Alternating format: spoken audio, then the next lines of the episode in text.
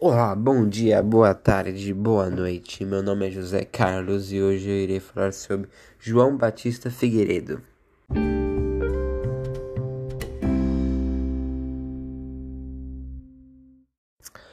João Batista Figueiredo nasceu em 1918 e morreu em 1999. Foi o último general a ser presidente durante o período de ditadura ocorrido no Brasil de 1964 a 1985.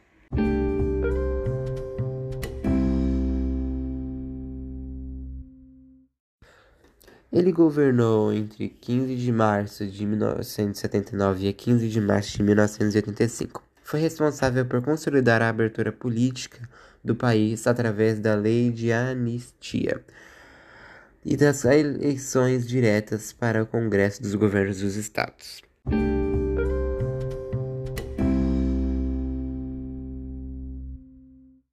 João Batista Figueiredo nasceu em 15 de janeiro de 1918 no Rio de Janeiro. Foi filho de militar, cursou várias instituições militares, como a Escola Militar de Porto Alegre, e permaneceu entre 1935 a 1937 na Escola Militar de Relango, no Rio de Janeiro.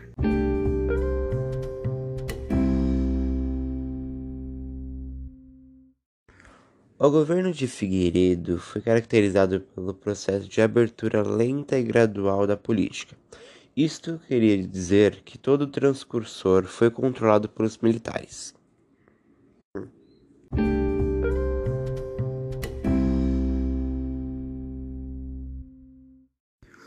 A abertura política entre os principais compromissos assumidos por João Batista Figueiredo durante sua gestão promulgou a Lei de Anistia, aprovada em agosto de 1979 em que os perseguidos políticos puderam retornar aos empregos e os exilados voltarem ao país.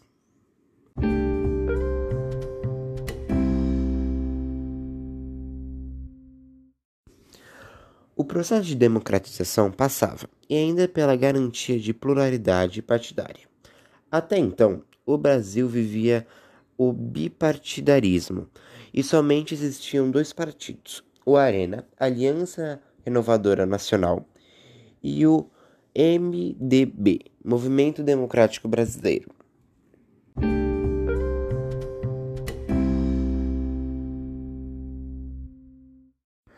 Com a abertura política feita por João Figueiredo, diversos partidos surgiram, como o PDS, Partido Democrático Social, o PMDB, Partido Movimento Democrático Brasileiro, o PP, Partido Popular, o PTB, Partido Trabalhista Brasileiro, o PDT, Partido Democrático Trabalhista e o PT, Partido dos Trabalhadores.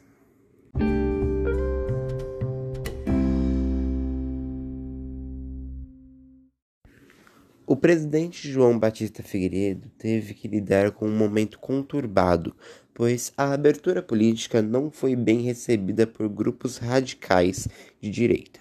Bancas onde eram vendidos jornais de orientação de esquerda sofreram atentados de bombas.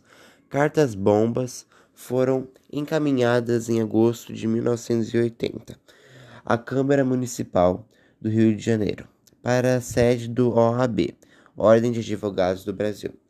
O episódio matou uma pessoa e deixou outra mutilada.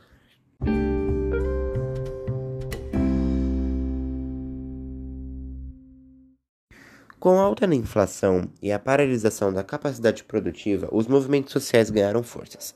Entre as principais mobilizações esteve a greve de 41 dias dos metalúrgicos da região do ABC, região metropolitana de São Paulo, integrada pelos municípios de Santo André, São Bernardo e São Caetano.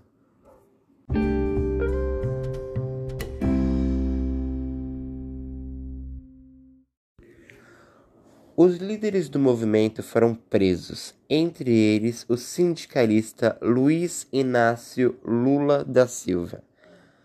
Ainda em 1981 foi criada a UCUT, Central Única dos Trabalhadores.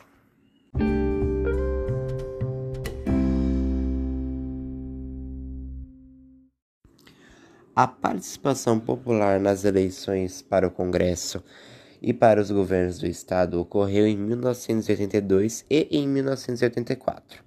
Ocorreu a campanha direta já para a escolha do presidente da República.